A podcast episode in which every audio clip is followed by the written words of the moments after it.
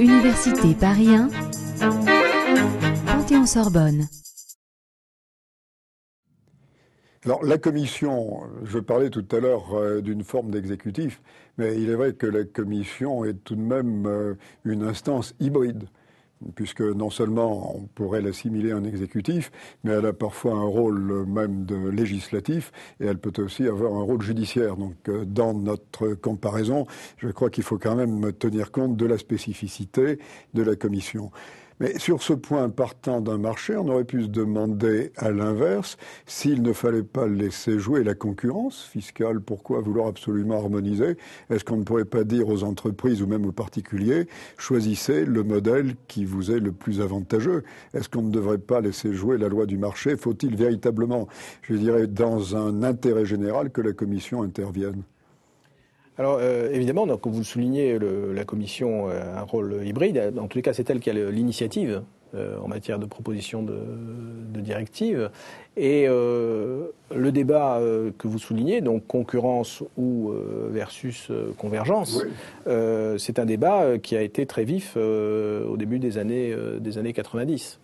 Et en réalité, euh, autant euh, dans les années 90, euh, jusqu'au début des années 90, c'est le thème de l'harmonisation fiscale qui prédominait, c'est-à-dire qu'il y avait des forces qui poussaient à ce que la Commission propose euh, des solutions permettant d'aller vers une harmonisation fiscale. Euh, autant euh, le, débat auquel vous, vous, référez a émergé au début des années 90 et où l'on est passé en quelque sorte du thème de l'harmonisation fiscale au thème de la coordination des politiques fiscales. Il y a eu une sorte de glissement sémantique en la matière et qui a révélé en fait un changement stratégique de, la, de la Commission européenne sur le, sujet. Euh, en euh, ayant à l'esprit que la concurrence fiscale n'était pas un obstacle au fonctionnement du marché intérieur, mais que sur certains points, il fallait que les politiques fiscales soient coordonnées de manière à ce que le marché intérieur puisse fonctionner au mieux. C'est-à-dire qu'en gros, la Commission est passée d'un objectif d'harmoniser les États membres, et il faut dire que ce changement d'objectif est allé avec l'élargissement euh, de, de, de, l'Europe, parce que voilà, l'harmonisation est extrêmement euh, difficile. Dont les situations économiques euh, sont, très extrêmement différentes. Et précisons aussi que dans son souci, de, dans leur souci de conserver leur, leur, souveraineté fiscale, les États membres ont instauré la règle de l'unanimité pour l'adoption des, des, des, dispositions fiscales. Et le traité de Lisbonne a a tenté de, enfin dans les négociations sur le traité de Lisbonne, il y a eu des, tentatives de passer à, la, une règle de majorité euh, euh, importante, mais de, de, majorité à la place de l'unanimité, et ces, ces, tentatives se sont révélées vaines. On reste sur la règle de l'unanimité. donc ce que vous disiez au début sur la résurgence de la souveraineté et du pouvoir régalien en matière fiscale, là est très net. C'est réaffirmé. Que, euh, refuser la majorité pour s'en tenir à l'unanimité, là c'est bien insister sur ce pouvoir donné à chaque État. Alors c'était d'autant c'était difficile déjà lorsqu'il y avait 6 ou 9 ou 12 États. Alors à 27, les, choses deviennent euh, extrêmement compliquées.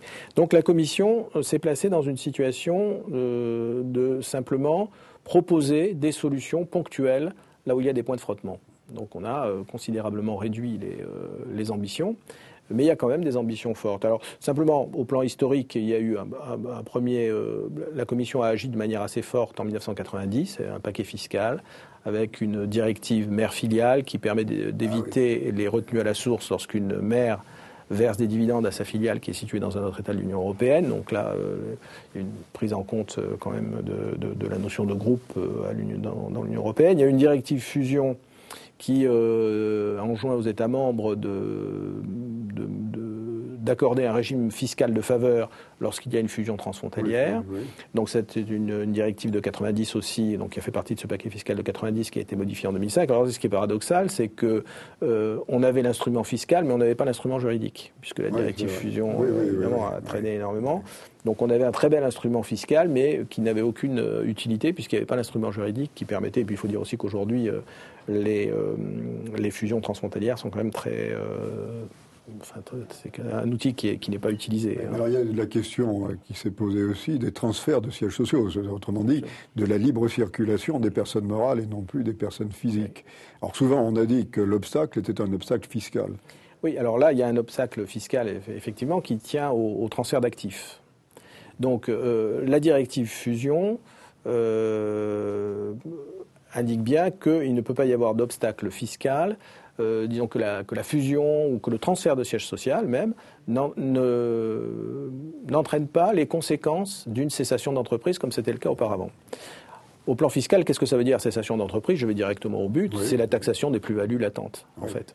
Voilà. Qui est la terreur. Voilà, bon, et donc effectivement, le coût fiscal est tellement énorme que, évidemment, tout le monde renonce. Alors là, il y a une controverse entre la Commission et, les États membres, c'est que la directive dit euh, euh, pas de taxation euh, des actifs lorsqu'il y a un transfert de chèque social, pas de taxation des actifs qui restent dans l'État de départ, dans l'État membre de départ. Les États membres en ont conclu assez logiquement que ça les autorisait à taxer les actifs qui quittaient l'État pour aller rejoindre le, territoire du nouveau siège social.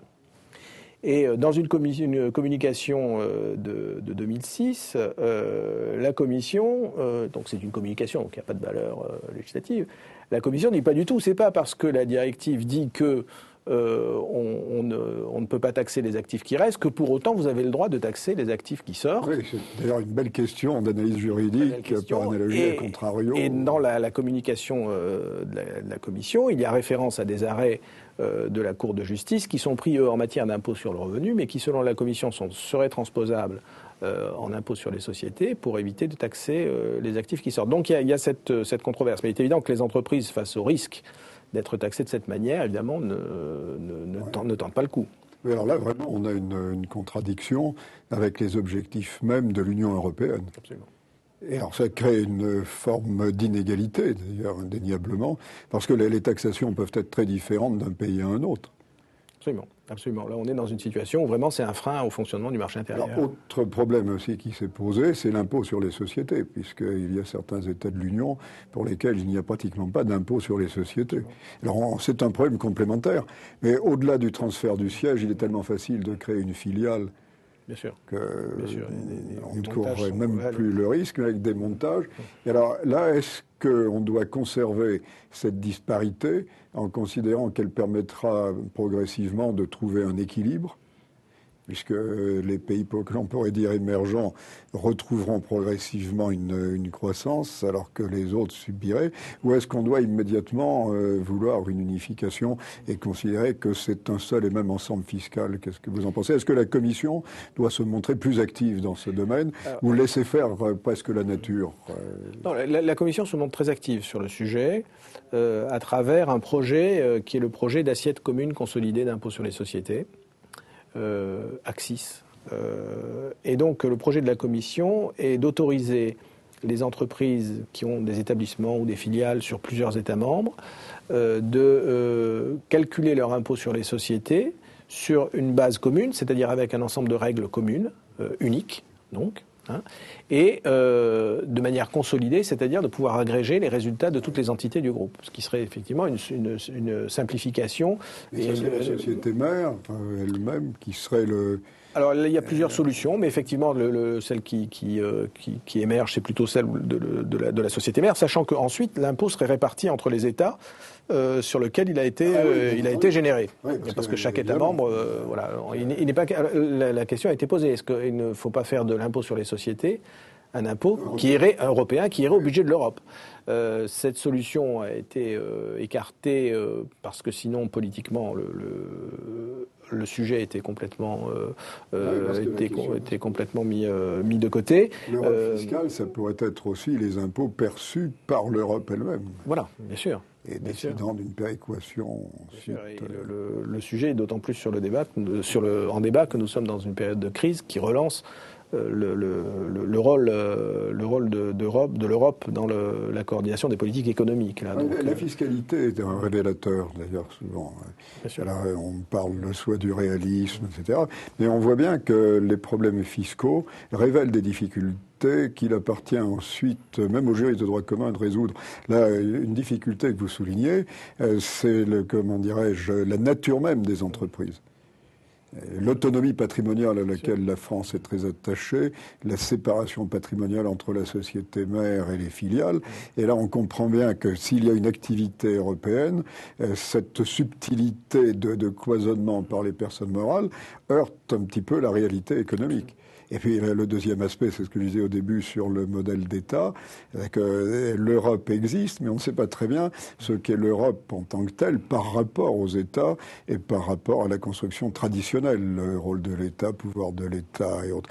Donc là, le, dans tous ces domaines, euh, non seulement on voit qu'il y a des, des, progrès à faire, mais on sent aussi les difficultés. On sent que les États euh, ne sont pas prêts d'abandonner leur Absolument. pour confier à la Commission. Et, donc sur ce projet, euh, ce, projet euh, très, très puissant hein, d'une assiette commune consolidée pour l'impôt sur les sociétés euh, en Europe, techniquement le projet est abouti, il est achevé ou quasiment achevé. donc le, projet est vraiment viable actuellement.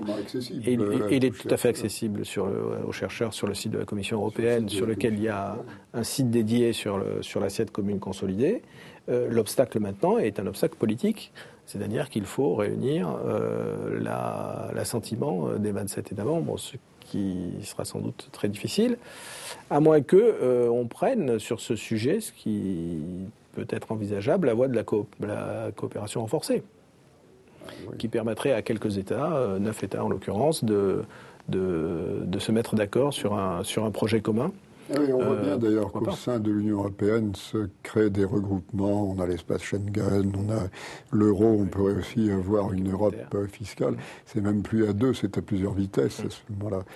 Alors, ce qu'on peut quand même euh, espérer, parce qu'il y a un risque euh, d'éclatement, à la fois les 27 États, des, regroupements qui se font selon telle ou telle affinité, ce qu'on peut espérer, c'est que tout de même, la Cour de justice elle-même, qui a appliqué de grands principes, qui sont à la fois des, principes généraux, y compris économiques, mais avec la charte des droits fondamentaux, euh, des principes qui vont beaucoup plus loin d'égalité, y compris d'égalité fiscale, d'égalité des armes. Est-ce que ça pourrait être euh, une autre réflexion? Est-ce que le rôle, non plus de la Commission, mais est-ce que le rôle des juges n'est pas à prendre en considération? Et Non pas évidemment, euh, comment dirais-je, un gouvernement des juges, mais est-ce que la Cour de justice n'a pas un rôle et ne joue pas un rôle? Certainement. Je pense que ce ce sont des éclaircissements que vous allez nous apporter.